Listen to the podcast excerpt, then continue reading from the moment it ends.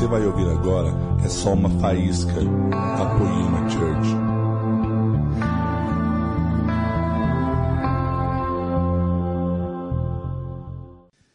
Bom dia, gente. Tudo bem com vocês? Tá tudo bem ou não tá, gente? Hã? Que foi bom dia, foi bom dia, tudo bem? É, tá indo, né? A gente vai levando, né? Gente, muito bom estar aqui com vocês.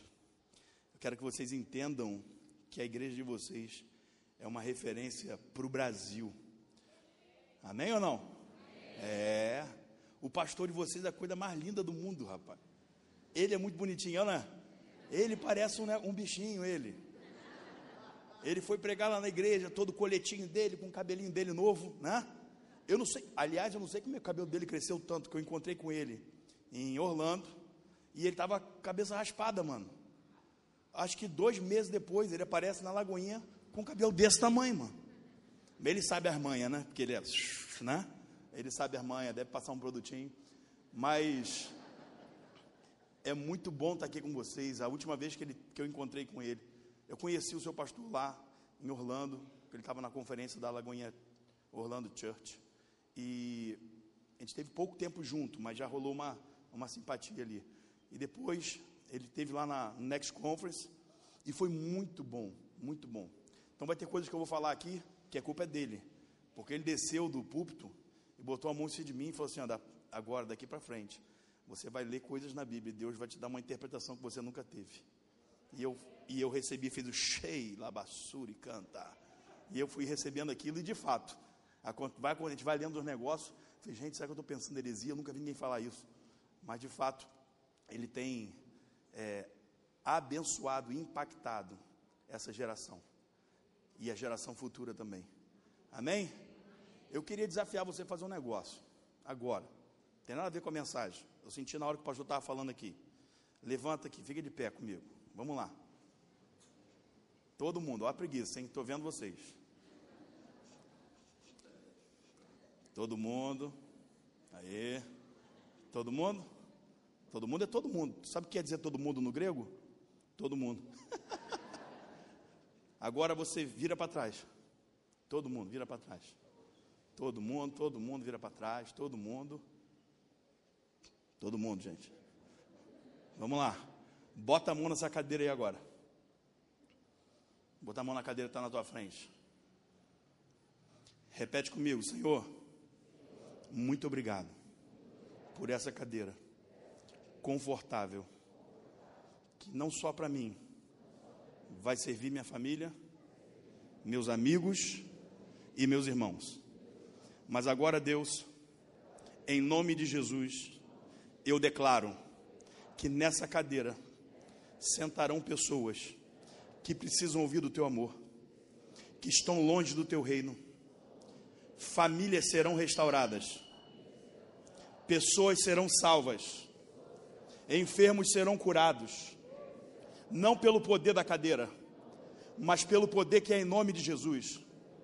E eu declaro, Senhor, pode trazer os pecadores, os desviados, os treco, os ranço, que eu tenho certeza que no nome de Jesus serão impactados, serão salvos, experimentarão do amor de Jesus nessa igreja, nesse tempo, e eu verei maravilhas acontecendo na vida de pessoas que vão sentar nessa cadeira.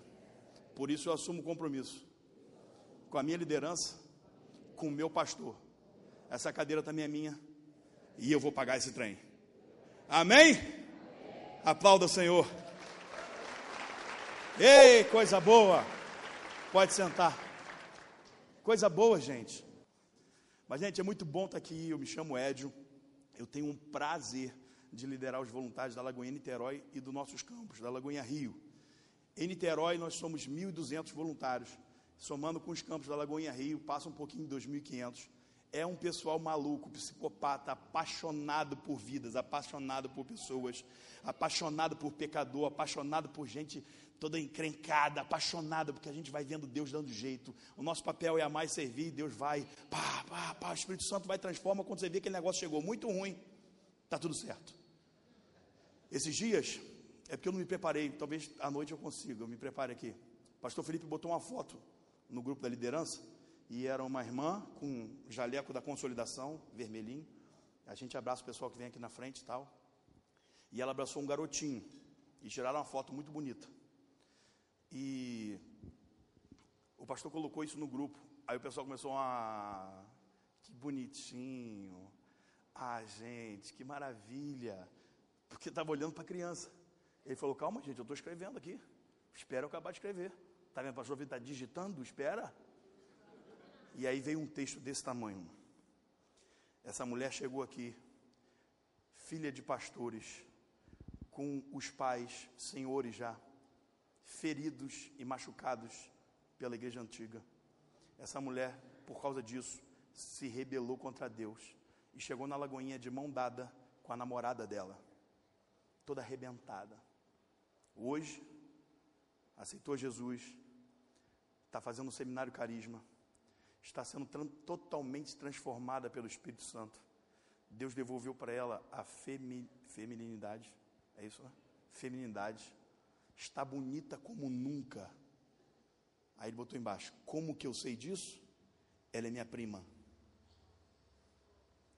Você vai imaginar que pastor Felipe Valadão tinha uma prima que era homossexual e que precisava do amor de Jesus e que ninguém forçou ela a nada. Na igreja a gente não precisa forçar ninguém a nada. Na igreja a gente precisa dizer que é certo, que é errado. Na igreja a gente precisa e servir. Porque quem transforma, o cara que transforma é chamado Espírito Santo. Mas quantas vezes a gente perdeu tempo, né? Querendo transformar as pessoas. Nosso marido, nossa esposa, nossos pais, nossos filhos. É lógico que filho a gente tem que educar na linha ali, tá, mão? Senta o pau se precisar, tá? Fica à vontade. Fica folgado não. Tua mãe está aí. Mas a gente quer transformar todo mundo. E a gente não foi chamado para isso. Cada um no seu quadrado, já dizia aquela música, né? Aquele hino, né? É ado, ado, né? Cada um no seu quadrado, gente. Então você foi chamado para mais servir. As igrejas, por muito tempo, pararam de pensar no pecador e começaram a pensar em si mesmos. O culto era para ela, a música era para ela, a mensagem era para ela, o louvor era para ela, tudo era para ela. E ela se fechou tanto para o pecador, que o pecador passava na frente da igreja, a última coisa que ele pensava era entrar. Sim ou não? Estou falando alguma heresia até aqui?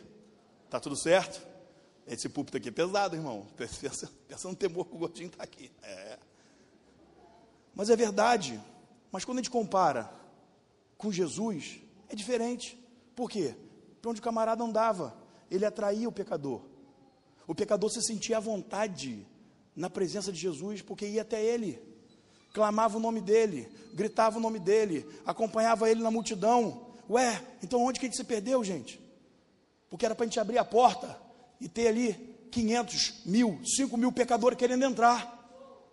E ao invés disso, a vida a gente abre a porta, e quando o pecador passa viu que a igreja está aberta, ele atravessa a rua e passa para o outro lado. Porque a gente passou muito tempo ferindo ele. Porque a gente passou muito tempo julgando ele.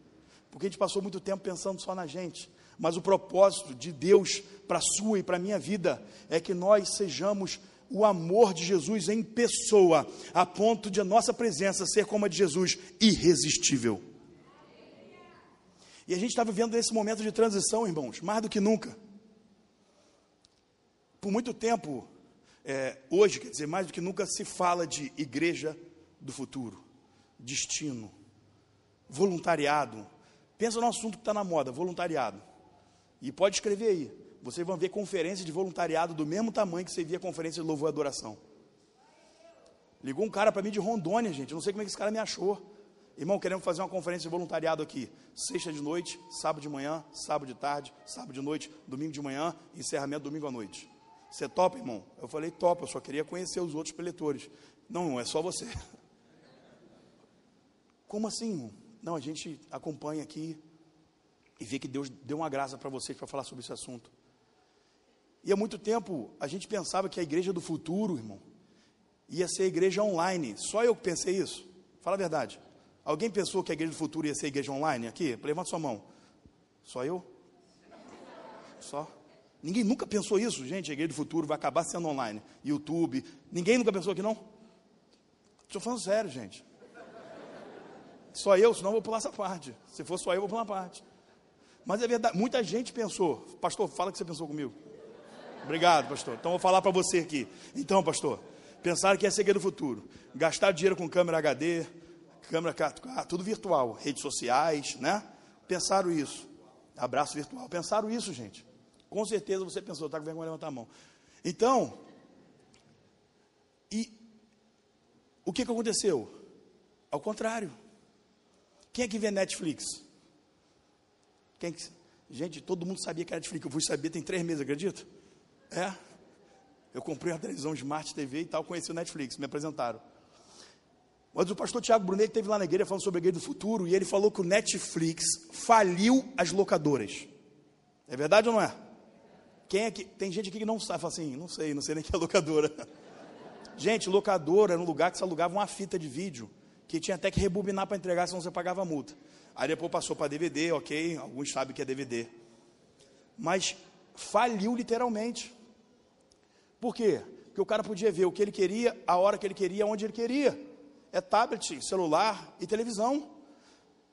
E de fato, irmãos, se nós compararmos isso com o que a gente vive hoje, a gente vai ter uma comparação com a igreja absurda. Quer ver uma coisa? O Netflix faliu a locadora, mas o Netflix não faliu o cinema. Não é, não é um negócio interessante? Por que, as pessoas ainda saem para ir no cinema? Elas não vão mais na locadora, elas vê no Netflix. Mas por que ela sai para ir no cinema, irmão? Por uma coisa chamada experiência. Você chega no cinema, o lugar é lindo, o lugar arrumado, é iluminado, é bem decorado. As pessoas estão lá tudo uniformizadazinha. É não é? Você chega numa sala maravilhosa, senta numa cadeira que é 10 mil vezes melhor que a nossa, da, da igreja. Uma tela gigante, um som absurdo. E o melhor de tudo, Está cheio de gente que quer ver o mesmo filme que a gente. Vai rir, vai chorar e vai até vaiar se o filme foi ruim. Uma vez eu vi um filme tão ruim, tão ruim, o pessoal vaiou no final. Aquele filme que o herói morre, aquele pessoa morre. Eu não lembro o nome do filme, porque eu não lembro de nada de filme. Eu posso ver o mesmo filme cinco vezes, chorar de novo, rir de novo e, e me ser surpreendido de novo. Esse é meu lado bom. Érica fala assim: Não acredito que você não lembra disso. Eu falei: Não, não lembro. Então, o cinema não foi é, substituído pela Netflix por causa da experiência, irmão. E assim vai ser na igreja. Se você conhece, ou você já foi numa igreja, que ela se apoia apenas no púlpito, essa igreja está fadada a falir, assim como a locadora. Porque assim como a locadora, que você vai lá, pega um filme e vai embora, nessa igreja você senta, ouve uma palavra e vai embora. Mas se você comparar com a experiência do cinema, você vai perceber que você sai de casa para ir numa igreja por causa de uma experiência. Você é recebido por pessoas. Você chega na igreja, ela é confortável. Você chega na igreja, ela é bonita. Você chega na igreja, tem pessoas que pensam como você. Você chega na igreja, tem um louvor maravilhoso. Não tem aquela bandinha meia boca, tem uma banda. Esse garoto cantando aqui parece que é um CD, gente. O menino parece que é um canário. Você fecha o olho, parece que é um CD tocando. A igreja fica até constrangida de cantar com você, sabia? A igreja te assiste. É, cara, porra, né? Você fecha o olhinho e fica assim, ó. Você não quer nem atrapalhar ele. E depois vem uma palavra poderosa aqui e regaça, irmão. Então você sai daqui, cara, pleno, cheio. Mas você não veio só por causa de uma palavra. Talvez você não saiba disso, está se ligando agora. Mas você veio por causa de uma experiência. É uma igreja bonita, é uma igreja vibrante, é uma igreja é, limpa, é uma igreja é, climatizada. Está tudo direitinho, irmão. Agora, tem muitas igrejas no Brasil que ainda não pensaram nisso. Eles não estão nem aí se a cadeira é confortável, não. Eles botam aquele banco de madeira e se lasca você, irmão. Inclusive, a Lagoa BH ainda é banco de madeira. Está gravando não, né? Pastor Márcio, estou brincando, hein? Tive aí muito confortável. Excelente. Nada substitui esse banco de madeira BH. Glória a Deus. Mas é verdade, irmãos. Por muito tempo a gente viveu nisso, cara. A gente não, sabe, ia na igreja, pegava uma, era quase caixinha de promessa. Só que isso não vai resistir à internet. Porque no YouTube você senta e vê a hora que você quiser, o pastor que você quiser, da igreja que você quiser, na língua que você quiser, porque tem legenda. Eu vou ver aqui Brian Hilson da Hilson. Você vai ver. Vai ver Rick Warren, você vai ver. Aqueles, aqueles que todo aquele livro, você vai ver. Então não rola mais, irmão, a pessoa sair de casa, pegar trânsito, pegar ônibus. É, lá no Rio, aqui eu acho que é mais tranquilo, mas no Rio, uma insegurança fenomenal para ir para uma igreja só porque tem uma palavra, porque uma palavra também tem na internet, nessa igreja que era do futuro. Mas você sai por causa de uma experiência. E é possível, irmão, toda a igreja se envolver nessa experiência. É possível, cara, toda a igreja se envolver nesse momento de culto. É possível e é preciso. Você já parou para reparar que a nossa igreja tem mais ministérios que fluem extra culto do que no culto? Ah, tem quantos ministérios aí? Ah, tem 30, tem 40. BH tem 200 ministérios. Eu não sei o que, que faz aquilo tudo, mas tem. O pastor Márcio fala: Filho, aqui somos 200 ministérios. É muito ministério, cara. Mas aí durante o culto, as igrejas acabam deixando o pastor jogar sozinho. Como se fosse um, um campeonato de futebol, onde a igreja chegasse, sentasse na arquibancada e o pastor descia para o campo jogando contra o inferno, contra o diabo, contra o espírito maligno, incredulidade, pecado, enfermidade. E a igreja na arquibancada, assistindo o culto. Era um termo que a gente não se, não se ouve mais, graças a Deus. E aí, vai assistir o culto hoje? Né? A gente fala, vai participar, vai prestar culto, né? Mas essa é uma realidade, irmãos, da nossa geração ainda. Ah, ele está falando que os ministérios que têm extra, homens, mulheres, adolescentes, jovens, é, ministério, o, o Freedom, você está dizendo que isso aí é ruim? Não. Eles são necessários. Só que a gente não pode fechar o olho para o principal. Nós precisamos manter, irmãos, o principal como principal. Profundo, né? Diga assim comigo: vamos manter o principal como principal. Então, Ed, o que é principal? O principal é aqui e agora. O principal é oculto, irmão. Mas de onde você tirou isso? Pensa comigo na parábola do filho pródigo. Quando ele volta para casa e ele vê quem na porta de braços abertos? O pai. O momento, isso aí é coisa de Leandro bichou na minha vida e já saiu essas coisas na minha cabeça, tá? Se eu estou viajando é culpa do teu pastor. Irmãos, o momento que o filho volta é o momento do culto. É o momento principal, onde os voluntários fazem tudo acontecer, onde louvor arregaça aqui, o pastor prega uma palavra, o coração da pessoa já está como? Disposto a voltar, pensando na bolota do porco que tem comido, e ela decide então voltar e ela encontra o pai na hora do culto. Então o culto, irmão, é o principal. Porque é no culto que o filho volta para casa. É lógico que tem filho voltando para casa nas praças, vai ter filho voltando para casa nas cadeias, mas a proporção de pessoas voltando para Jesus é no culto. E aí você vê então o filho, o, irmão do filho pródigo, ele não estava em casa, ele não estava no, com o pai, ele não estava no culto, ele estava no ministério extra culto, no campo, cuidando de alguma coisa que o pai dele mandou, sim ou não? Estava cuidando de alguma coisa que o pai mandou, ele não estava à toa, mas ele não estava no culto, ele não estava no principal, e o que aconteceu? O irmão dele chegou e ele não entendeu nada. E eu tenho certeza, irmão, que se aquele cara tivesse do lado do pai, na hora do culto, que o irmão voltou, a história e aquela festa seria completamente diferente. Irmãos, assim acontece nos dias de hoje. A gente estava conversando de madrugada, eu cheguei aqui quatro e meia da manhã. E a gente estava conversando como a centésima ovelha tem resistência de voltar para casa, não com medo do pai, não com medo do pastor, não com medo daquele que cuida dela, mas com medo do que as 99 vão pensar e falar dela. Porque as 99 não foram para o culto. As 99 não foram para o encontro. O pastor foi sozinho, as 99 ficaram e ele voltou com aquela ovelha no colo. Vamos ser sinceros, irmão.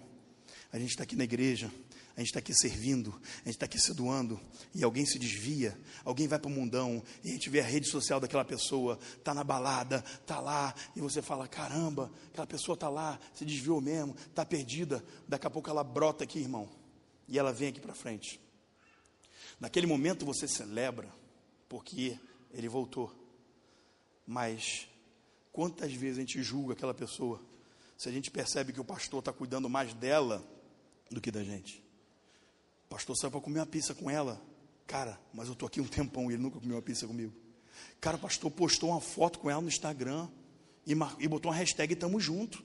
Ele nunca fez isso comigo, cara. Eu sirvo nessa igreja desde quando a, a, a igreja era num, prédio pequeno e eu varri o chão e eu dava minha vida e eu contribuía. Ele nunca fez isso comigo.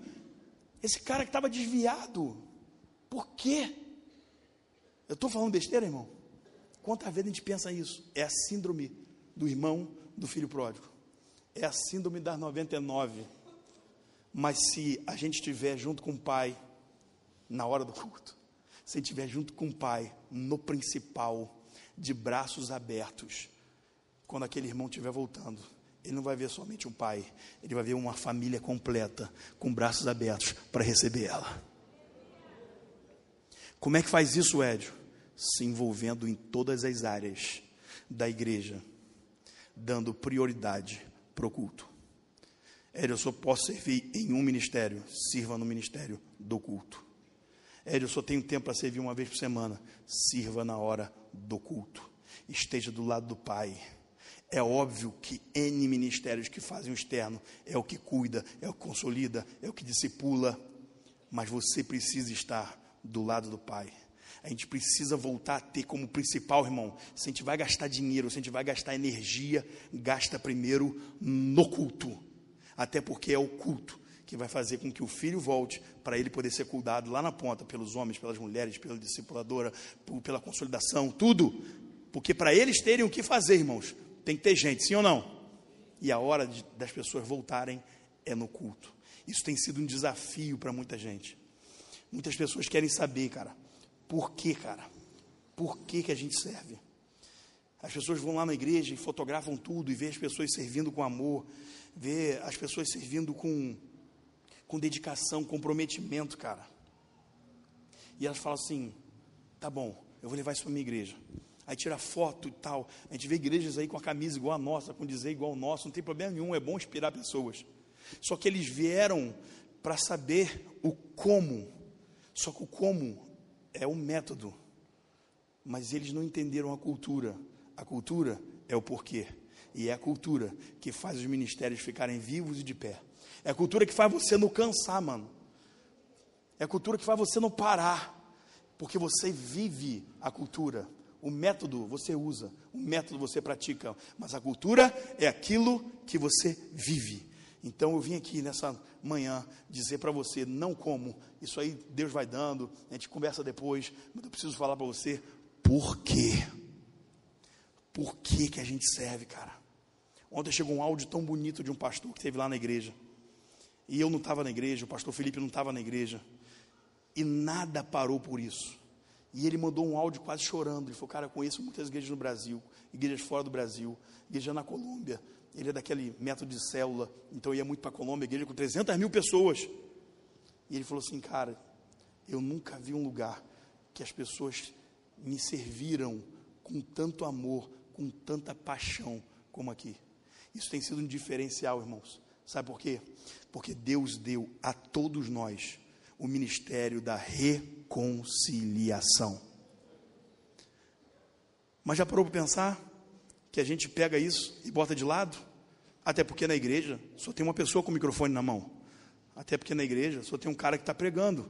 Então, como eu posso reconciliar na minha igreja, Edio? Então, eu tenho que pregar fora, eu tenho que pregar em outra igreja, eu tenho que pregar na rua? Não, irmão. Você pode ser um reconciliador, cara, sem abrir a boca e dizer uma só palavra. O Espírito Santo habita na gente. O Espírito Santo mora aqui dentro, irmão. E se você der voz para ele, aonde você pisar a planta dos teus pés, você pode e deve mudar tudo que está à sua volta. Só porque você chegou, cara.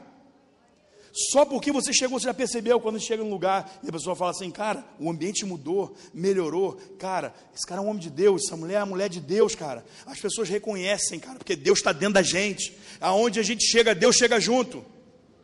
Pelo menos tem que ser assim. Então, irmão, não importa onde você sirva na igreja, pode ser no estacionamento, pode ser na recepção, pode ser na consolidação, na produção, na fotografia, na mídia, no som, no staff, pode ser em qualquer lugar, irmão. Você pode e deve ser usado pelo Espírito Santo para reconciliar pessoas com Deus. Quer ver uma coisa? Lá na recepção da igreja tem uma, a nossa líder chama Daisy. É uma pessoa muito simpática. E ela veio do mundão, irmão. Ela era mulata de samba e tal.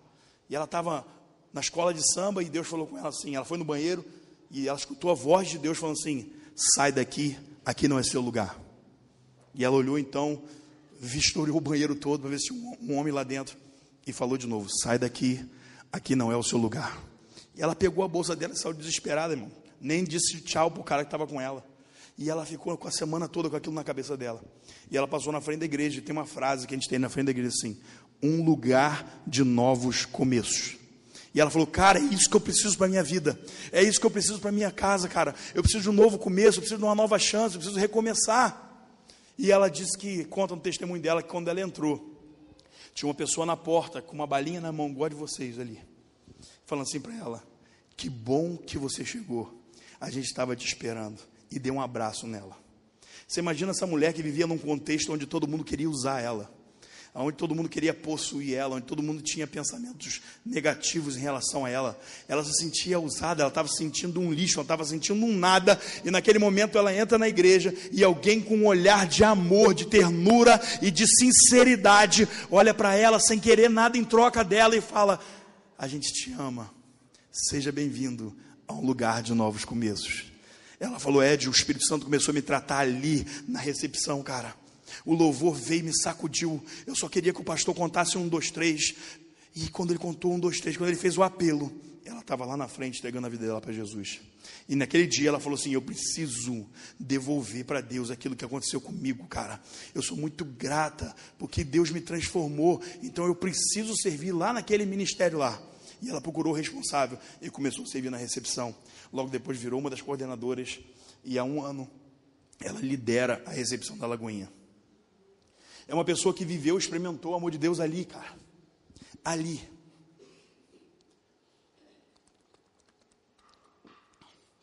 Pessoas têm experimentado o amor de Deus em todos os lugares da igreja. Você imaginou já? Pensa comigo. Você chega no estacionamento, é a primeira pessoa que o visitante que o pecador, que o desviado, o seu convidado vai ver quando chega na igreja. Então, ele é a primeira impressão da Poema Church. E você nunca vai ter a segunda oportunidade de causar a primeira boa impressão. Porque a primeira impressão é aqui, fica.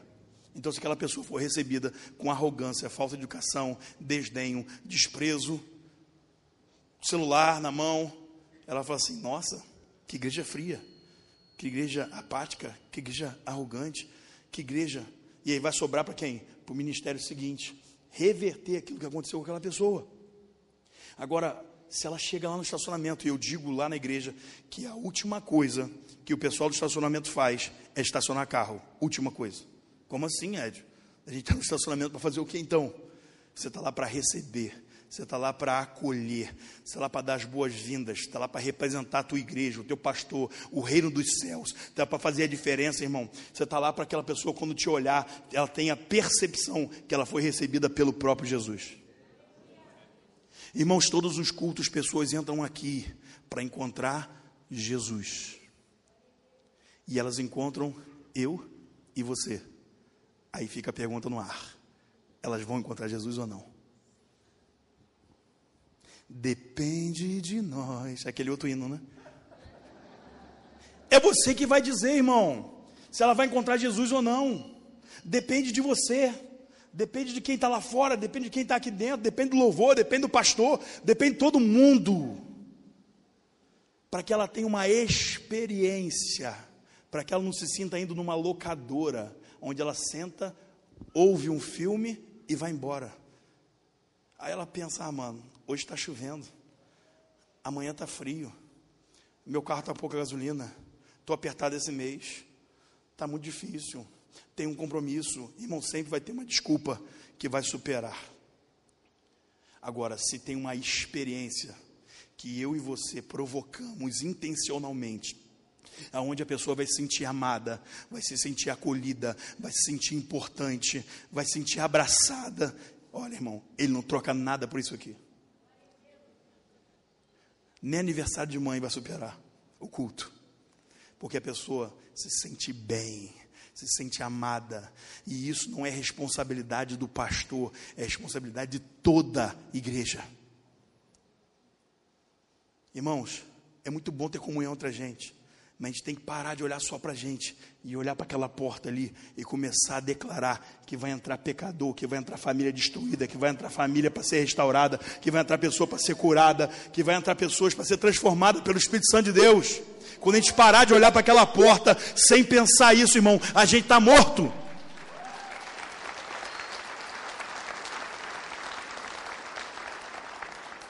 Tem igrejas que abraçam a cultura do voluntariado, mas tem uma dificuldade muito grande. Sabe qual é? Integrar, interagir com toda a igreja. E aí só tem jovens servindo. Veio um, um dos pastores que ajudou muita gente no início. Quando eu assumi os voluntários, tinham 180 voluntários. Hoje somos 1.200, pela graça de Deus. E tinha um pastor que de vez em quando ia lá e dava uma orientaçãozinha para a gente. A gente pegava aquilo com residente. E um pastor de um campus dele, teve lá na igreja. E no carro ele falou assim: Mano, deixa eu te falar. Você tem. Consegue integrar a igreja no voluntariado? Eu falei: Sim. Por quê? Aí ele falou assim: Não, porque lá na igreja eu só consigo jovem, mano. Eu falei: Não. Aqui na igreja não. Aqui na igreja tem de tudo. Aqui na igreja eu tenho de criança de 8 anos que quer botar a camisa, servir por algo maior e servir. E eu tenho senhor e senhora de 80 anos que estão na porta dando balinha, irmão. Isso integra a igreja. Isso une a igreja. Isso dá propósito para a igreja. Todo mundo pode servir, irmão. Todo mundo no grego é? E no hebraico? Todo mundo, vocês estão bem, hein? Vocês são muito inteligentes. Todo mundo é todo mundo, irmão. Não é algo para A, B ou C, é algo para todo mundo.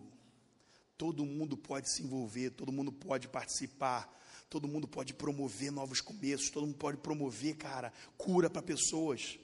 Abraço está mais que comprovado, cura. Lá a gente abraça mesmo, irmão. Fala, tenha discernimento, irmão. Não é todo mundo que quer ser abraçado, sim ou não? E outra coisa, homem com homem, mulher com mulher. Bem que você vem egoísta de falar para mim que Deus que mandou, não. Sai fora. É homem com homem, mulher com mulher. Tem esse negócio de sentir no meu coração, dar abraço naquela irmã. Ah, naquela irmã você sentiu, né? Na fofinha você não sentiu, não, né? Sentiu naquela irmã. É, tô de olho, irmão. A gente bate mesmo lá. Fala a verdade. Mas a integração da igreja é muito linda ver, os cabelinhos brancos, né, as crianças. Ele viu lá a vigília rolando solta, o louvor comendo. Cara, vigília, adolescente aqui na frente da igreja, adorando, cultuando. E muita coisa sai daqui, sabia? Porque esse negócio desse morada, eu vou te falar, hein? O negócio pegou fogo mesmo, né? Eles vão lá na igreja e regaçam a gente, filho. O pessoal sai de lá carregado. o último vez que eles foram lá nas contas, ele saiu carregado de lá. Tá maluco? Bota fogo no nosso coração. Amém, irmão? Vocês estão comigo até aqui? Entenderam?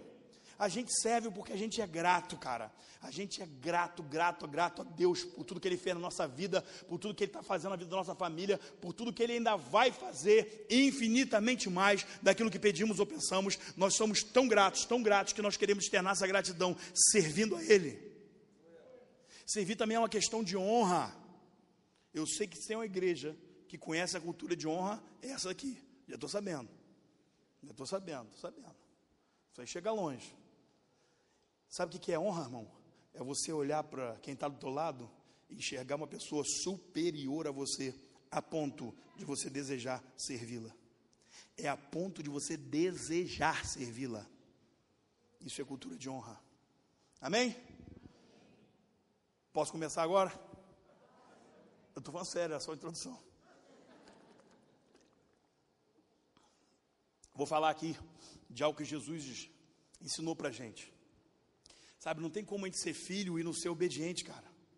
Jesus, ele foi obediente, cara, a Deus. Ele teve uma submissão, ele estava sob uma missão que levou ele para a cruz, cara. E ele era o unigênito, porque ele era o único. Então ele é o padrão de filho. Só que quando ele foi aos céus, ele se tornou o primogênito, o primeiro de muitos. Então, se ele foi obediente, irmão, a ponto de entregar a, tua, a vida dele por mim e por você, que não valíamos nada, por pecadores, por gente que não tinha nem nascido. Se ele fez isso, irmão, eu também vou ser submisso à missão do meu pai.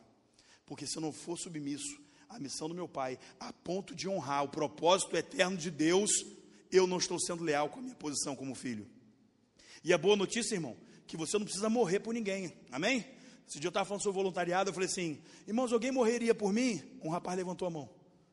Eu falei, filho, para. Fala, fala que você não entendeu o que eu estava falando. Não é possível você morrer por mim. Irmão, eu não morreria por vocês, vocês não morreriam por mim. Pela minha esposa eu pensaria, dependeria da semana. Se tiver tudo certo, a gente pensa. É ou não é, meu irmão?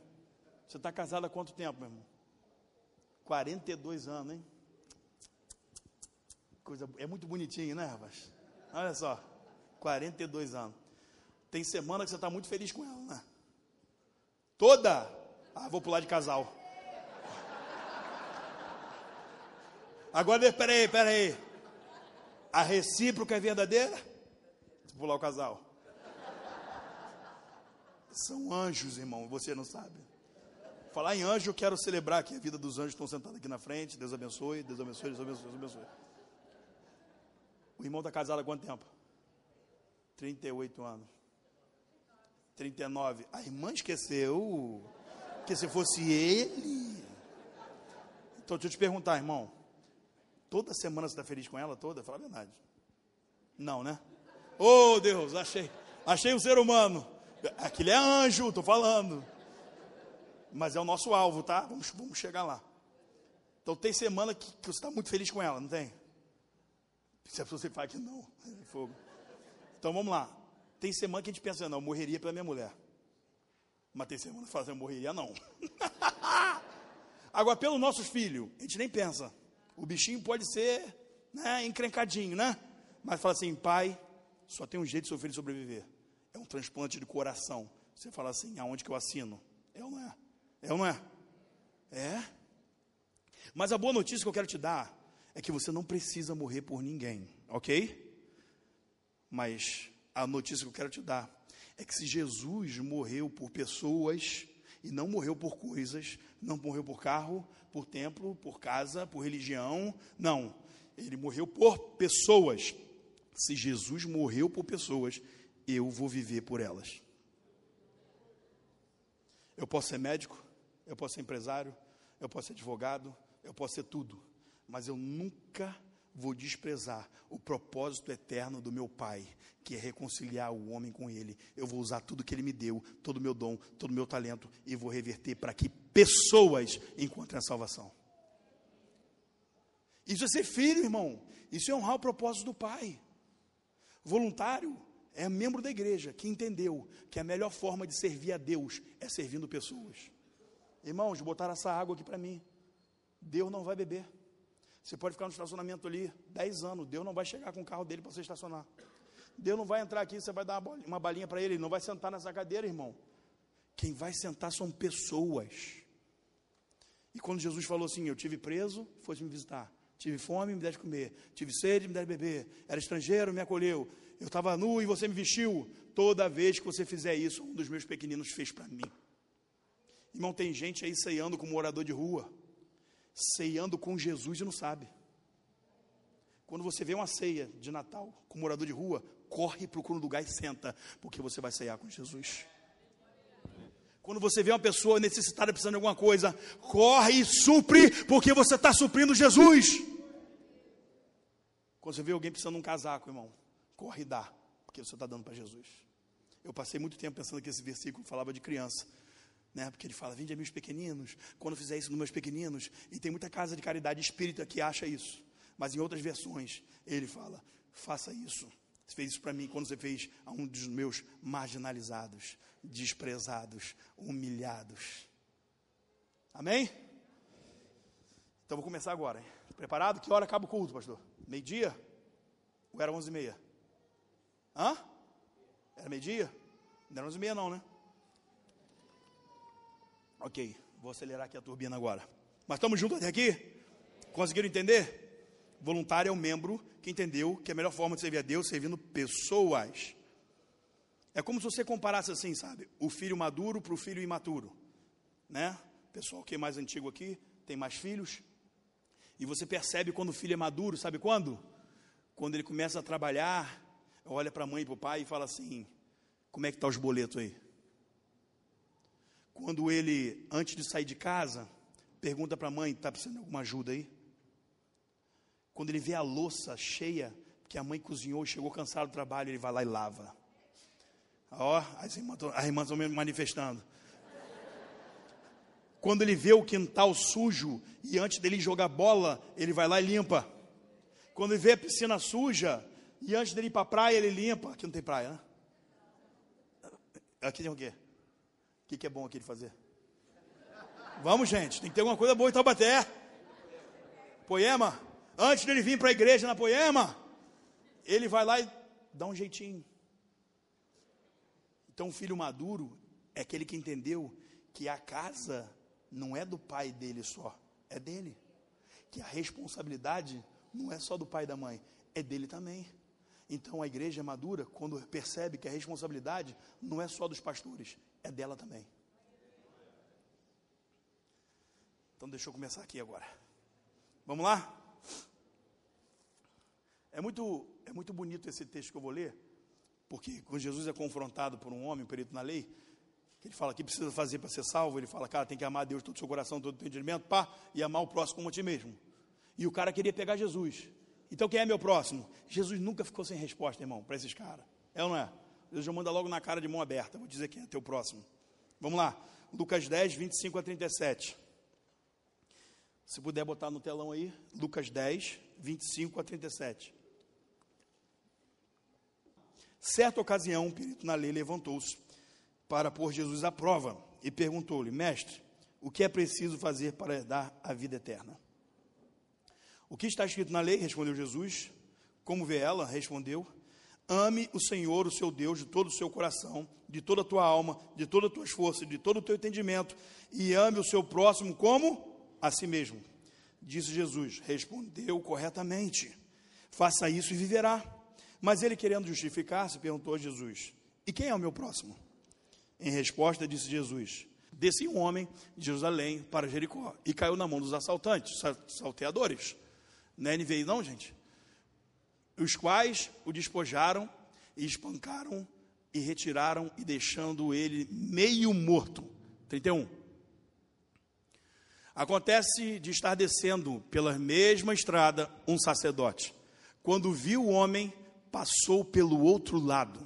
Forte isso, né? Próximo. E assim também um levita, quando viu, chegou ao lugar e o viu, passou pelo outro lado. Mais um samaritano, mais um que? Estando de viagem, chegou aonde se encontrava o homem. E quando o viu, teve piedade dele. Aproximou-se, enfaixou-lhe as feridas, derramando nelas vinho e óleo. Depois colocou sobre o seu próprio animal, levou para uma hospedaria e cuidou dele. No dia seguinte, deu dois denários ao hospedeiro e disse-lhe: Cuide dele, quando voltar, lhe pagarei todas as despesas que você tiver. Qual destes três você acha que foi o próximo do homem que caiu nas mãos dos salteadores, dos assaltantes. Aquele que teve misericórdia dele, respondeu o perito. E Jesus lhe disse: Vá e faça o mesmo. Essa história é muito boa, é ou não é, irmãos? Boa, boa. Porque nós nascemos para isso, irmão. Nascemos para mais servir. Jesus, quando contou essa história, ele não estava querendo expor, até porque ele nunca faria isso com duas autoridades espirituais. Ele não queria expor nem o levita, ele nem queria expor um sacerdote. Mas eu acredito que Jesus confrontaria eles com a verdade. Outra observação nesse texto é que essa história é conhecida como a história do bom, mas ali Jesus não chamou ele de bom. Quem chama ele de bom somos nós, porque entendemos que o que ele fez foi bom. Mas Jesus não chamou ele de bom, porque Jesus não queria puxar sardinha para ele. Jesus queria expor três personagens. E foi isso que ele fez. Vamos lá. Quem é o sacerdote nessa história toda, gente?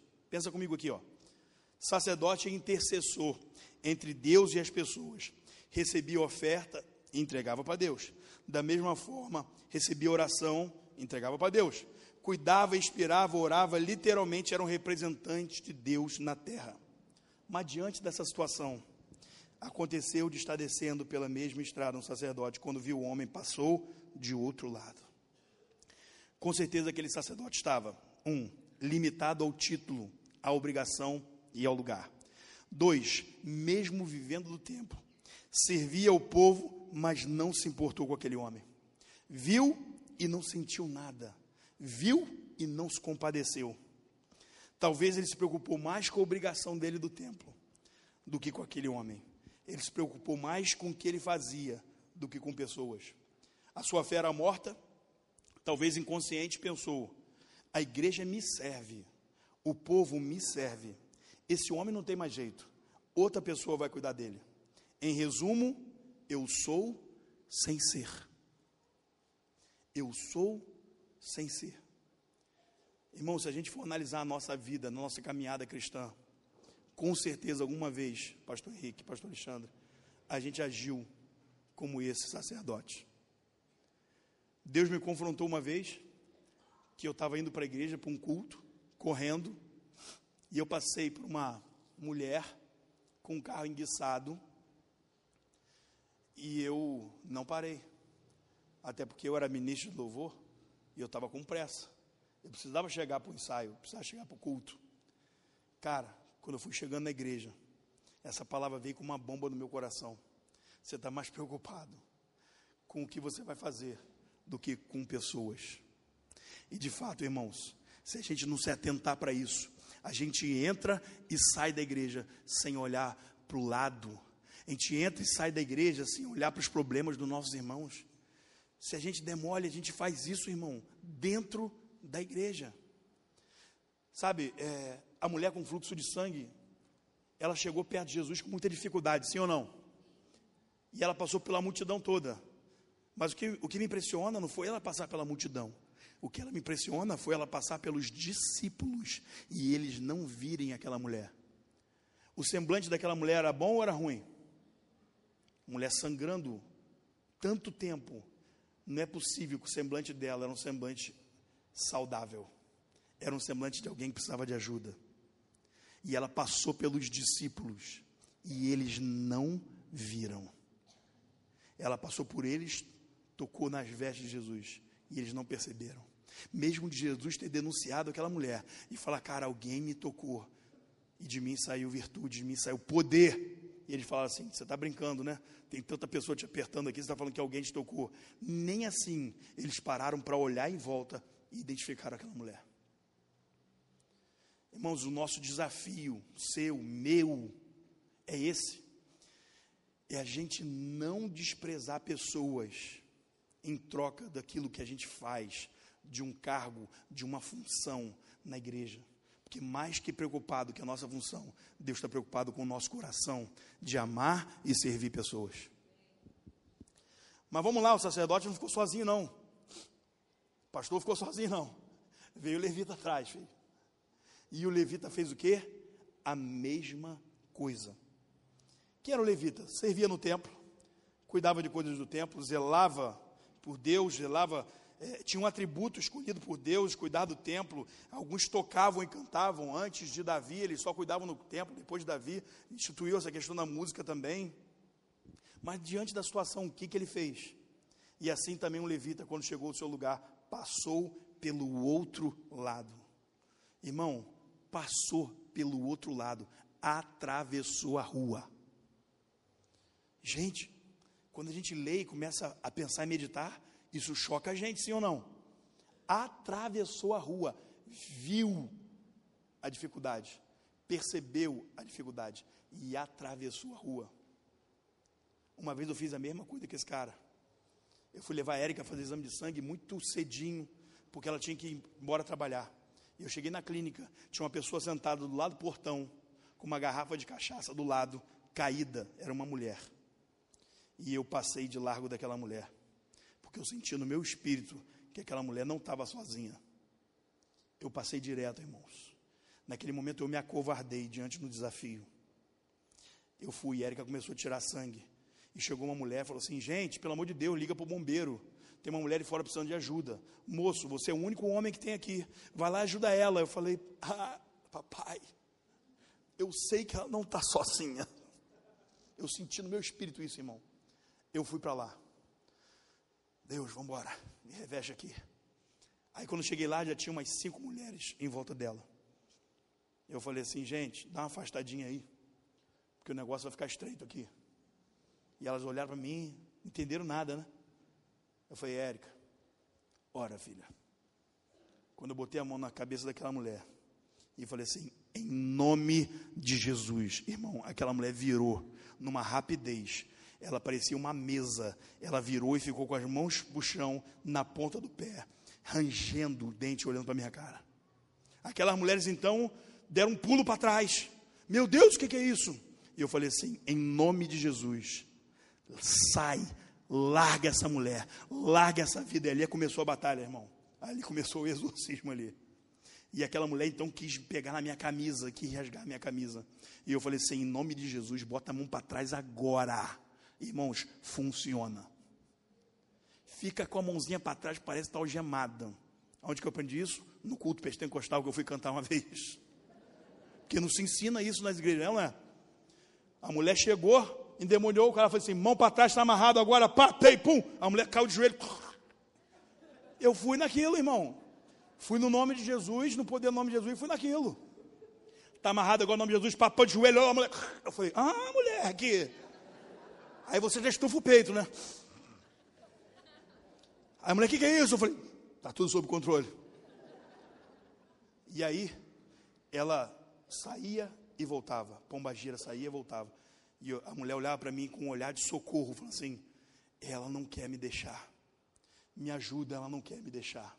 E a mulher fechava o olho, eu falei assim: olha para mim, olha para o meu olho. Ela falou assim: ela não quer deixar. Eu falei: olha para mim agora, em nome de Jesus. Quando o demônio, a mulher abriu o olho, o demônio gritava. E sabe quem tinha atrás de mim? Uma casa de uma irmã lá da igreja. Quando eu olhei para trás, eu só vi a cabecinha da irmã no muro assim, ó. Nem para sair e poder me ajudar com aquelas mulheres que estavam histéricas, que eu não sabia, que nunca tinha visto aquilo. A mulher pensava até que eu que estava colocando negócio na mulher. E, que é isso, meu filho? O que, que você fez com ela? Eu falei, calma, não sou eu não, é o diabo. E aí então, eu falei assim, eu vou te levar para a igreja. E o diabo falou assim, eu não quero ir para a igreja. Eu quero ir para o hospital. Aí eu falei assim, você vai para a igreja agora em nome de Jesus. Fica amarradinho aí, ó. Aí nisso chegou a ambulância do bombeiro. E a mulher falou assim: O que, que é isso aí? Eu falei: Possessão demoníaca. A mulher falou assim: Não meto nem a mão. Semana passada, um entrou lá no hospital e quebrou tudo. Aí eu falei: Eu vou pegar meu carro e vou levar. Não, eu falei assim: Bota ela aí dentro, vamos levar para a igreja. Aí ela falou assim: Não, eu não posso botar aqui e levar para a igreja, só levar para o hospital. Eu falei: Então eu posso botar no meu carro. Ela falou assim: No seu você pode. Irmãos, foi o tempo de eu descer. E aí, tinha um pastor amigo meu que estava na redondeza.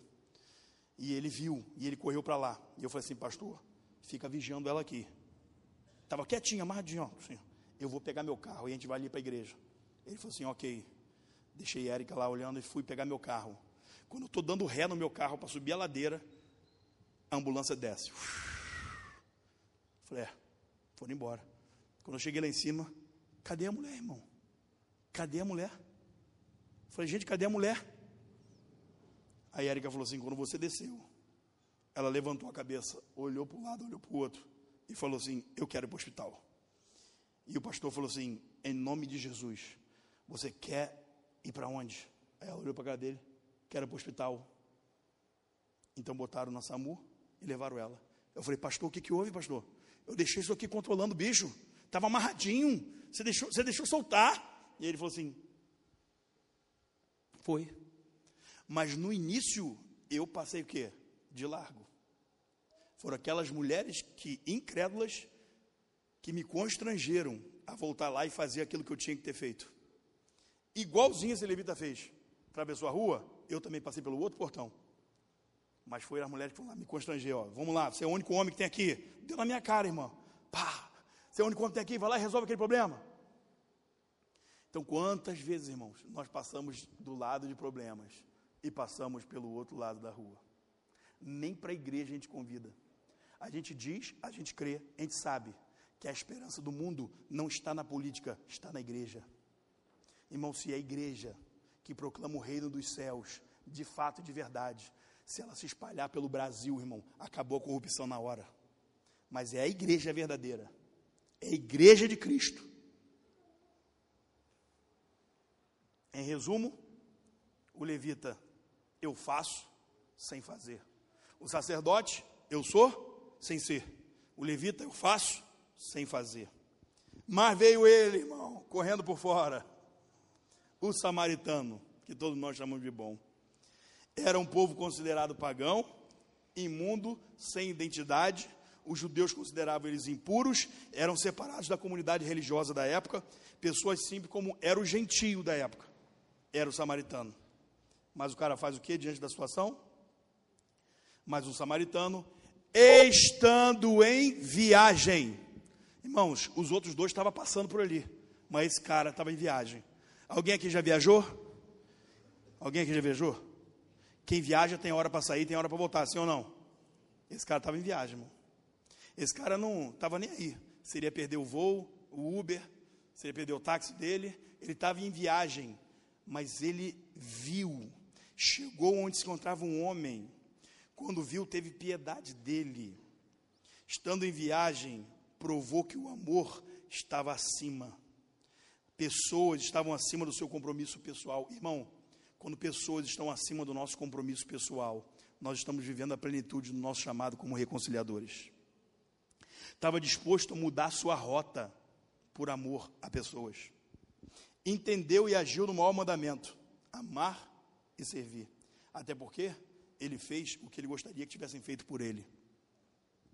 Não era sua função, não era sua obrigação. Amou e serviu fora do ambiente de culto, de trabalho. Em resumo, não deveria ser, mas foi. Não poderia ou não precisava fazer, mas fez. De um lado você tem um cara que era, mas não era.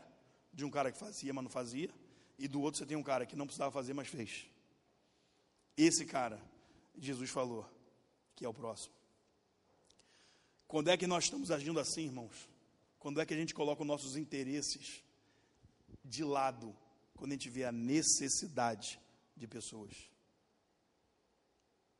Alcançando o desprezado da sociedade, alcançando pessoas humilhadas, pessoas marginalizadas, pessoas deixadas para trás. Sabe, é você levantar da igreja sem deixar de olhar para o lado e falar assim: está tudo bem com você. E quando você percebe, irmão, a gente sabe quando o irmão não está bem. Sabe o que a gente faz? a gente tem medo de perguntar, com medo da resposta dele. Porque a resposta dele pode causar um prejuízo para a gente, seja financeiro ou seja de tempo. Tinha uma irmã na igreja que estava passando problema e eu soube. Eu sabia qual era o problema dela. E eu sabia que a minha pergunta podia causar uma, um feedback que ia me causar algum prejuízo. Ela tinha perdido a mãe dela durante três dias. Perdido, não é perdido morreu, não, perdido, perdido. A mulher sumiu. E eu falei, irmã, como é que está teu coração? Ela falou assim, despedaçado. Minha mãe é tudo para mim. Ela tem Alzheimer. E ela saiu de casa sozinha e não voltou. Eu falei, irmã, o que você precisa que eu te faça? Ela falou assim, eu soube que viram ela na Tijuca. Eu não tenho carro, e eu não tenho dinheiro para pagar a passagem. Eu preciso chegar na Tijuca. Eu larguei tudo que eu estava fazendo na igreja. Peguei meu carro, botei aquela mulher dentro e fomos para Tijuca. Chegando lá, rodamos todos os comércios. Tijuca é um bairro do Rio de Janeiro, lá no Maracanã, onde tem o um jogo. Rodamos todos os comércios. Aí Deus deu uma, uma luz para a gente. Chegamos para o policial que estava assim, falou assim, aonde que vocês levam pessoas que são achadas aqui desorientadas, ou machucadas, ou passando mal? A gente leva para a UPA tal. Irmão, fomos na UPA tal. Quem estava lá? A mãe daquela mulher. Irmão, que alegria. Que, ó, eu nunca senti uma emoção igual aquela minha vida.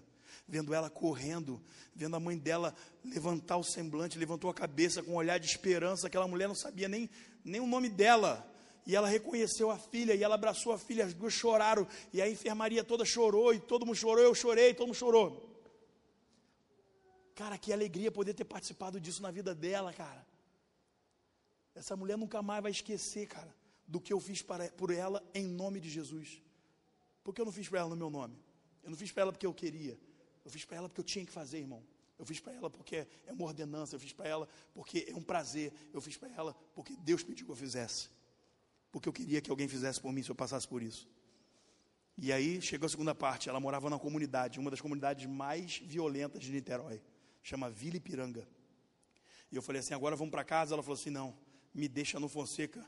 Se você puder me prestar um dinheiro para ir de ônibus para casa. Eu falei, como assim? Sua mãe está fraca, sua mãe não consegue andar. Eu vou te levar em casa. Ela falou: se você entrar com o seu carro lá, você sai a pé. E eu falei assim: o Deus que eu sirvo vai na minha frente. O Deus que eu sirvo está dentro de mim. Eu vou entrar na tua casa e vou sair da tua casa. Entramos, eu, ela, a mãe e um irmão lá da igreja. Irmão, passei do lado de barricada. Passei, tive que puxar coisas para passar caí com meu carro dentro de um buraco, quase quebrei minha suspensão. Mas eu deixei aquela mulher na porta da casa dela. Na porta da casa dela. Ela é voluntária lá na igreja, ela serve com todo amor, com toda intensidade. Já servia, agora ela serve muito mais. Porque ela viu o que Deus fez por ela através da nossa vida, irmão. O lugar é um tráfico tão pesado que a gente sentiu o cheiro da cocaína no ar. Eu já fui usuário de cocaína. Então eu olhei para o Jorge e falei assim: Jorge, olha o cheiro da danada. Jorge falou assim: não fala não. Já cheguei a tremer por dentro. Falei, Jorge, se segura, nós somos crente agora, Jorge. Ele falou: tá amarrado, rapaz. Você tá maluco? Sabe? Nós precisamos rever as nossas posições na igreja. Seja você um sacerdote, seja você um levita. E eu quero te dar notícia, né? Nós falamos tanto de cinco dons ministeriais, né? Em Efésios 4:11, uns deu para apóstolos, outro deu para profeta, outro deu para evangelista, outro deu para pastor, outro deu para mestre, não é isso?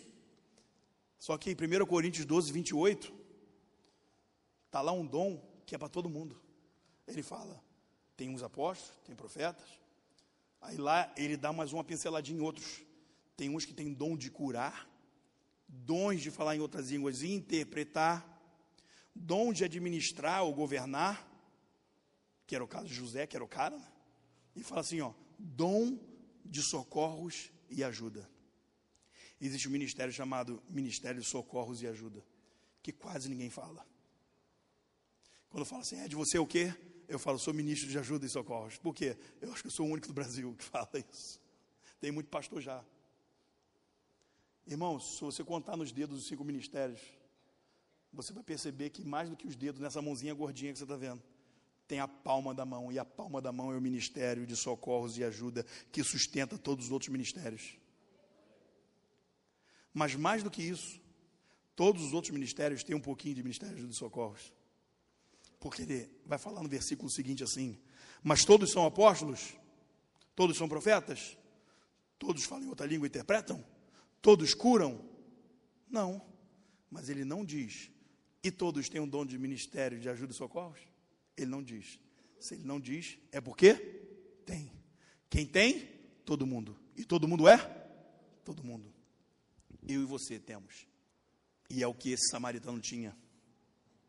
Sabe? Dar suporte, dar ajuda, fazer. Lá na igreja tem uma frase que fala assim: ó, se eu posso, eu devo. Repete comigo: se eu posso, eu? Isso. Agora a gente pode ser, cara, um voluntário sacerdote. Por que não? Vamos ver como é que é um voluntário sacerdote. Amam a Deus de todo o seu coração, serve pessoa com paixão, não são presos à obrigação, servem de coração, não são limitadas a título, mas são inspiradas pelo serviço. Saem do santo lugar e andam no meio de pessoas, porque servem pessoas na igreja, se importam com pessoas fora da igreja, adoram a Deus servindo pessoas.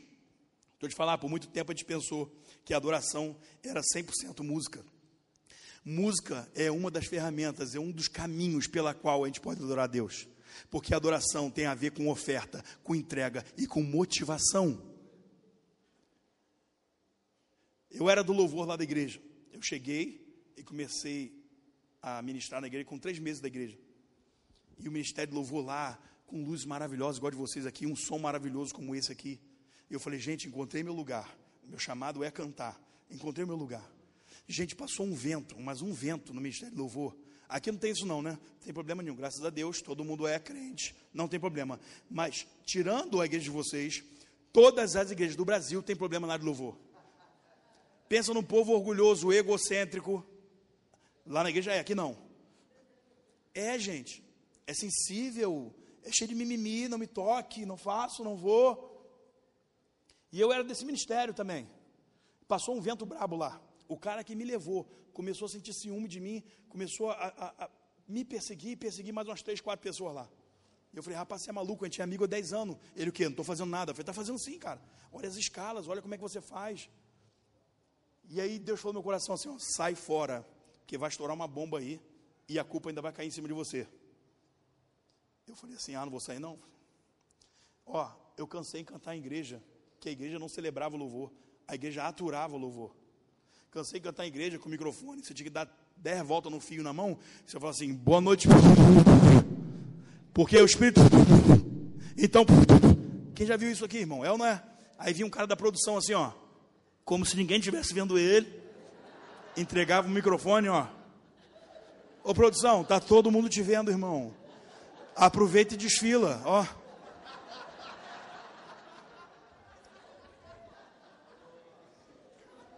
É é? Tá todo mundo vendo, pô. Para que que tá? Lá na igreja tem uma anã, uma anã. Ela tem um Instagram bomba ela, tamanho. Uma anãzinha assim. Ela vai passar na frente do púlpito.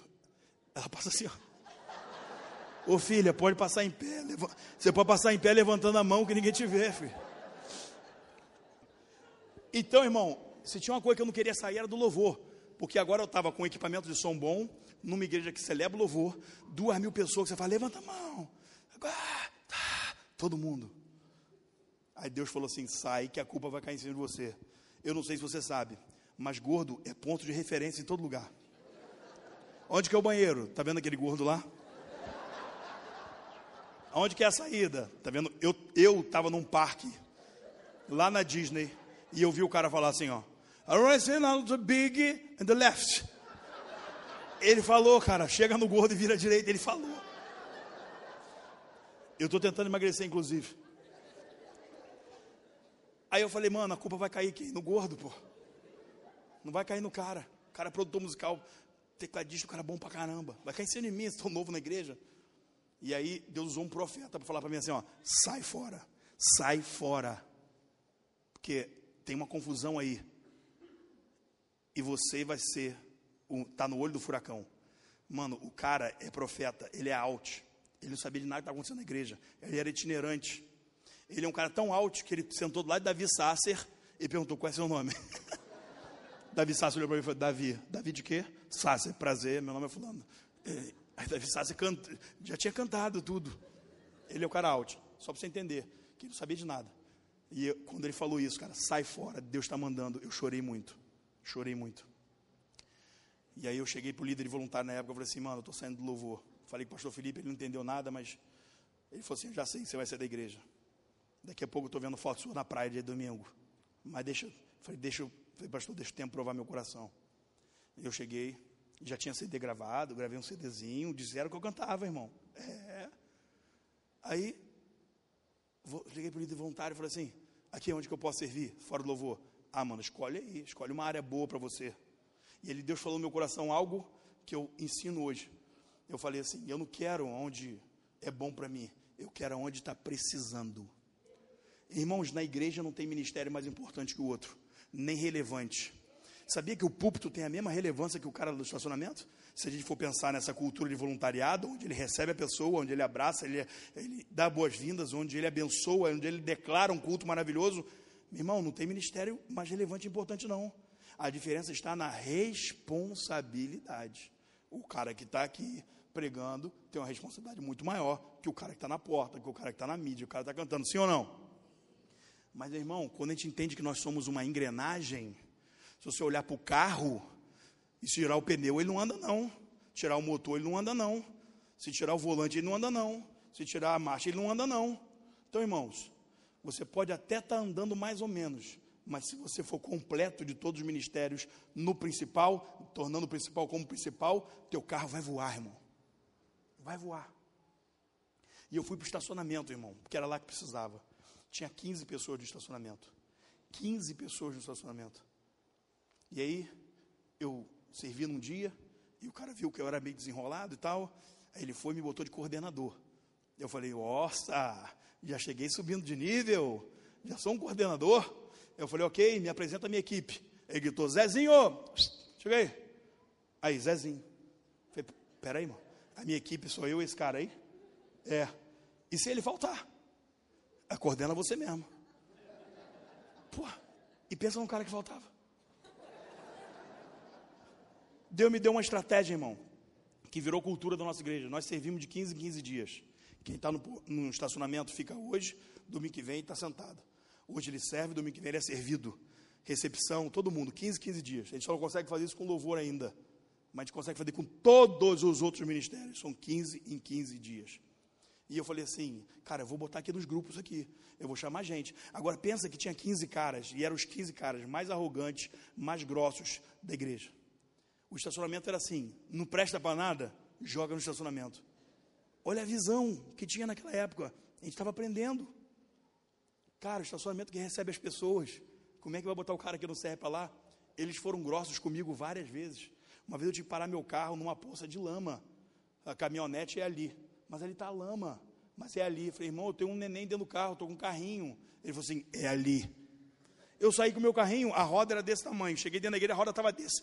E eu andei dentro da igreja de propósito. Falei uma lista de lama. Falei com o líder de voluntário. Ó, esse aí. Eu era do louvor na época. Falei, aí, seu voluntário lá. Ó. Porque na época a gente que era do louvor não se via como voluntário, não. A gente era acima. Hoje é todo mundo voluntário, irmão. Até diácono lá na igreja sabe que é voluntário. É voluntário e ponto. É servo e ponto. Até porque o maior título, o maior título é esse. Então fui para o estacionamento aí rapidinho, eu botei nas redes, na, nos meus grupos de WhatsApp é, of, é, oportunidade maravilhosa de servir ao Rei dos Reis Senhor dos Senhores, amando pessoas. Ninguém tinha me ensinado aquilo, meu. O Espírito Santo foi me dando. As recompensas são as mais ricas bênçãos do céu, destinadas a todo aquele que crê, todo aquele que investe no reino, todo aquele que serve, que celebra, que participa. Fiz um texto lindo e botei embaixo assim, porque eu sou, eu sou marrento. Botei assim: vagas limitadas. Aí expliquei no texto que ia servir de 15, 15 dias, porque eu pensei assim, peraí, é mais fácil eu chamar cinco pessoas para servir todo domingo, e era domingo de manhã, irmão. Lá nossa igreja não, não é bonitinho o estacionamento igual esse não, ele pastor viu, é terra. Então se chove é lama, se faz sol é poeira. E eu fiz a conta rapidinho, meu filho tinha nascido, eu morava numa cidade a uma hora da igreja. Eu tinha que acordar todo domingo, seis horas da manhã para poder chegar na igreja na hora certa do estacionamento. Eu fiz essa conta rápida na minha cabeça, nem consultei minha esposa. Falei que aceitava a coordenação. Então eu botei esse texto nos grupos. Em uma hora eu tinha 12 pessoas. E eu botei em todos os grupos vagas encerradas. É. Peguei Zezinho e falei assim: você agora vai ter que aprender a ser homem, rapaz.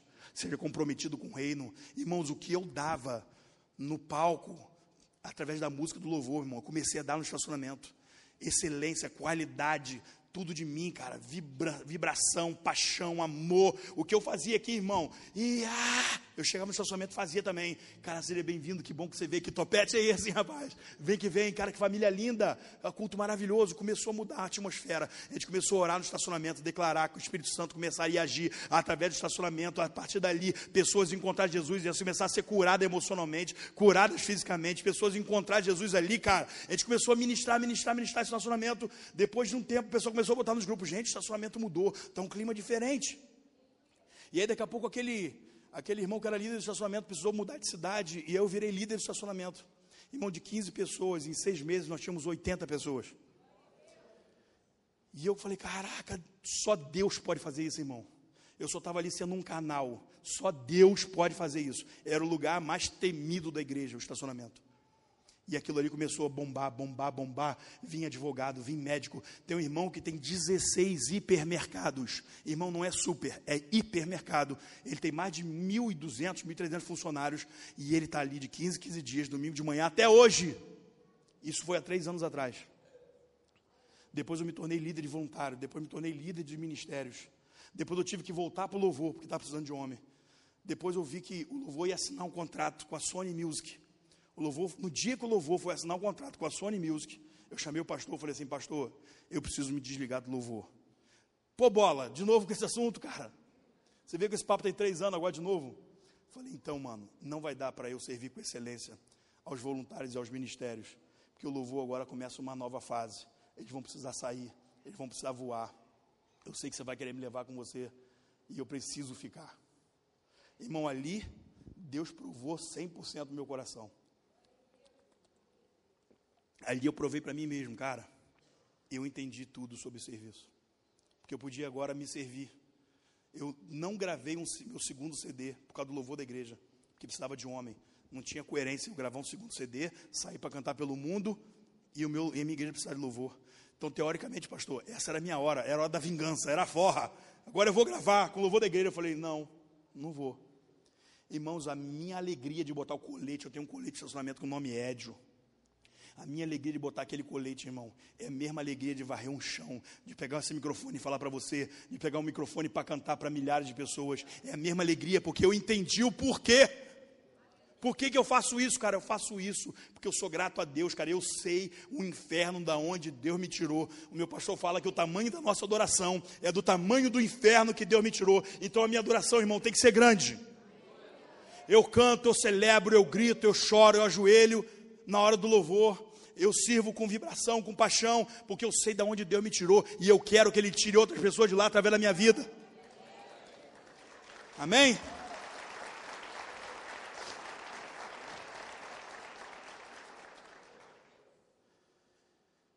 Irmãos, concluindo, servir pessoas é a maior expressão de amor. Repita comigo: servir pessoas é a maior expressão de amor. Porque falar, irmãos, é mole. Difícil é você fazer. Difícil é você tornar suas palavras uma realidade. Difícil é você transformar sua palavra em ação. Quando você age, cara, você não precisa usar a palavra. Eu falei que todas as pessoas entram na igreja esperando encontrar Jesus. Deus me deu isso num ponto de ônibus, na igreja Lagoinha de Teresópolis, onde eu fui ministrar para a liderança da igreja. E era a primeira vez que eu ministrava para a liderança, depois que eu virei líder de ministérios, e eu não sabia o que eu ia falar para aquele povo. Porque além de ser a primeira vez, não era a igreja que eu congrego lá em Niterói, era um campus, que era a minha responsabilidade, mas eu nunca falei com aqueles caras. E eu falei assim, o que eu vou falar para eles? E eu estava no ponto do ônibus com os voluntários da recepção, dando cafezinho, é, chocolate quente, porque Teresópolis é frio como aqui, e oferecendo oração e chamando as pessoas para o culto. E chegou um homem e falou assim: Pastor Alexandre, oi, oi meu amigo, tudo bem? Você está sumido? Era um, um senhor solteiro que ele mudava de cidade, procurando a cidade perfeita. E ele tinha boa condição, ele ficava procurando, a cidade. Pastor, estou indo embora de Teresópolis também. Por quê? Porque assim como nos outros lugares eu não encontrei pessoas que me amam. O pastor falou assim: Como assim você não encontrou pessoas que te amam? Você não me encontrou?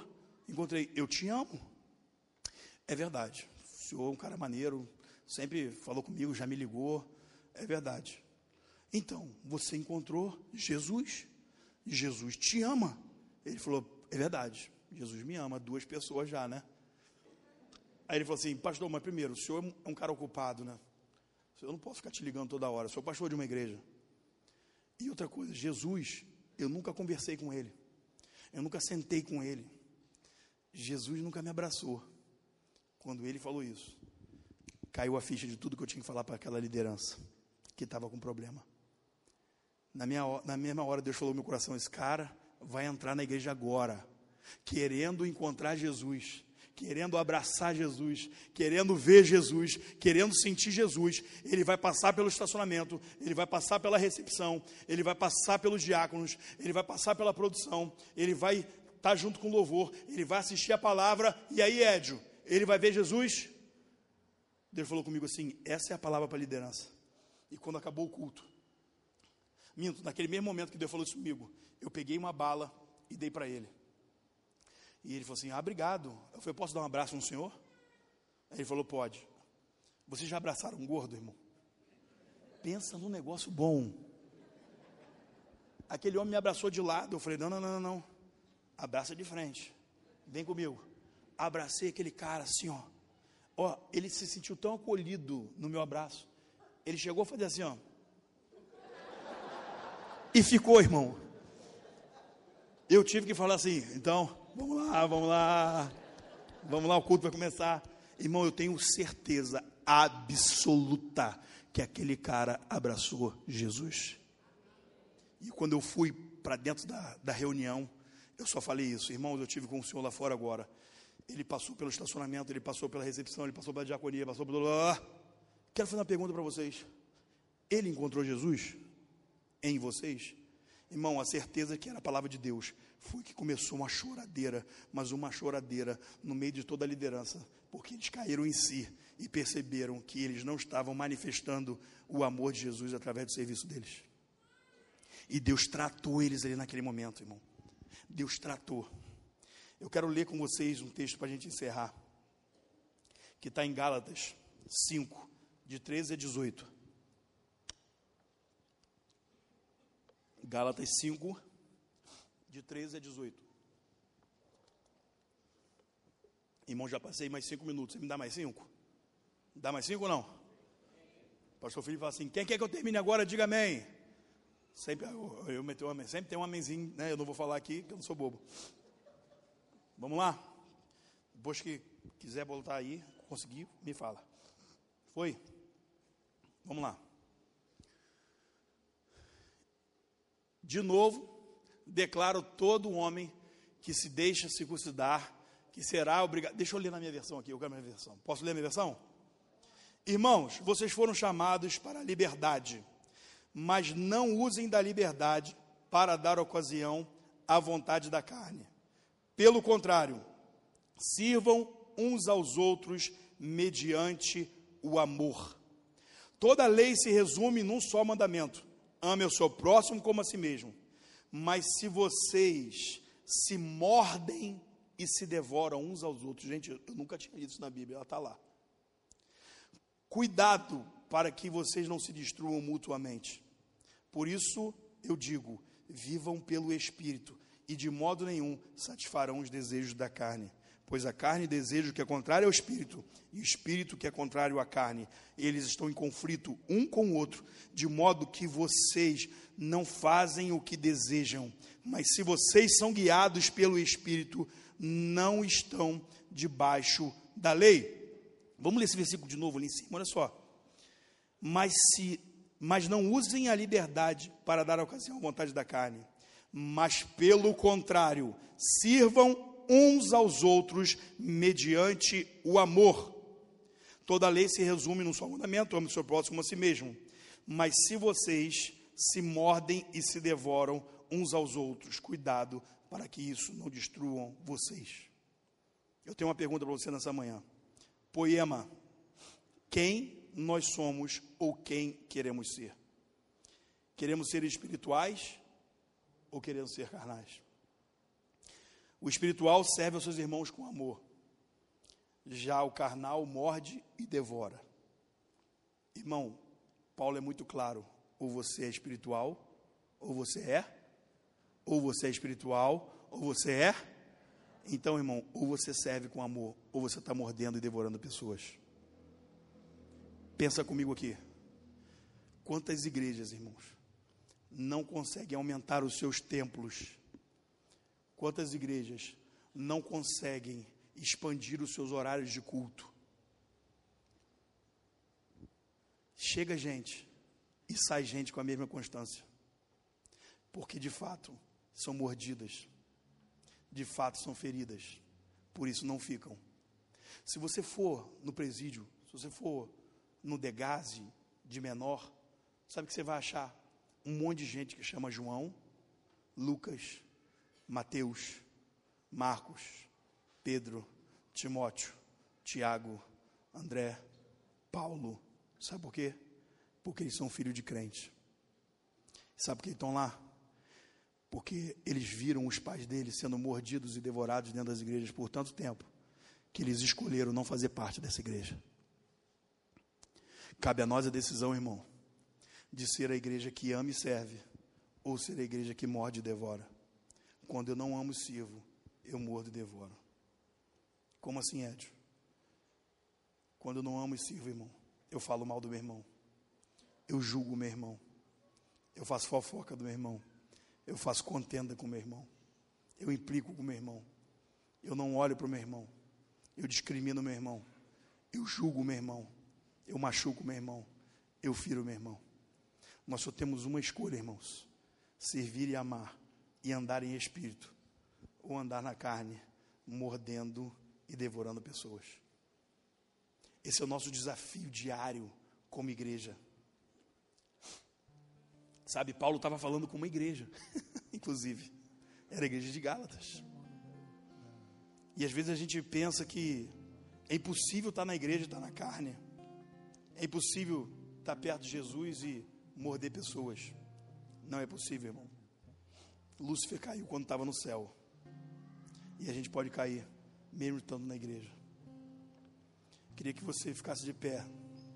Eu queria que a gente cantasse essa música que fala de um amor, um amor tão ousado, um amor tão maravilhoso, tão poderoso, que não deixa, não fica com 99, mas ele vai atrás da centésima. Nosso Deus é um Deus de completo. Eu gostaria que você não saísse. Eu sei que está tarde, são meio-dia e dez, mas me dá mais um minuto. Ouça essa canção, feche seus olhos agora, abaixe sua cabeça Deixa Deus falar com você, deixa Deus tratar com você de tudo que você ouviu, de tudo que você ouviu.